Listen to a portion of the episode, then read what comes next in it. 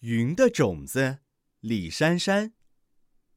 有一天，从一朵熟透了的云里掉下了一粒粒种子。云的种子不用想也知道，一定像羽毛一样轻盈，像细沙一样柔软。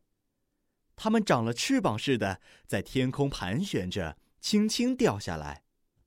不过，很多人都没有发现。因为云的种子很薄、很轻、很透明。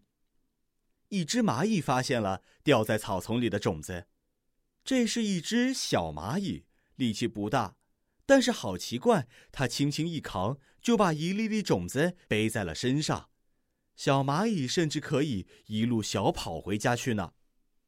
跑着跑着，它感觉脚不着地了，看呐，云的种子已经载着它飞了起来。家里的蚂蚁们别提有多开心了，大家都很喜欢这些宝贝。他们把云的种子放在贮藏室里，隔两天就来看一次。蚱蜢知道了这个消息，他悄悄溜进蚂蚁家里，把云的种子偷走了。第二天早晨，蚱蜢起床之后，发现宝贝们竟然不见了，怎么回事儿？原来他们已经被老鼠偷走了。老鼠很聪明，他们不把偷来的东西放在自己家里，而是藏到了兔子先生的书房，夹在一本很隐蔽的书里，打算过几天再来取。这是个大晴天，兔子先生想把书都拿出来晒晒，他一边把书摊开，一边用掸子拍打书上的灰尘。突然，从书本里好像掉出了什么来。不过，兔子先生是近视眼，并没有太在意。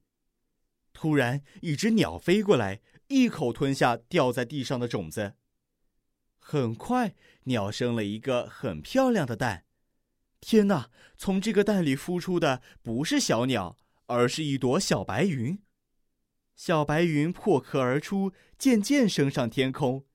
在阳光的照射下，它渐渐长大了。变成了一朵大白云。当有风吹过的时候，从白云上面就会哗啦啦掉下来一些东西。大伙儿都跑到白云下面。哎呀，你猜捡到的是什么？是一个字呢。更神奇的是，这些字按先后顺序拼凑起来，就是一个完整的故事。有一天，从一朵熟透了的云里掉下了一粒粒种子。原来这颗云的种子被老鼠夹到了一本兔子先生的故事书里，现在它成了一朵故事云。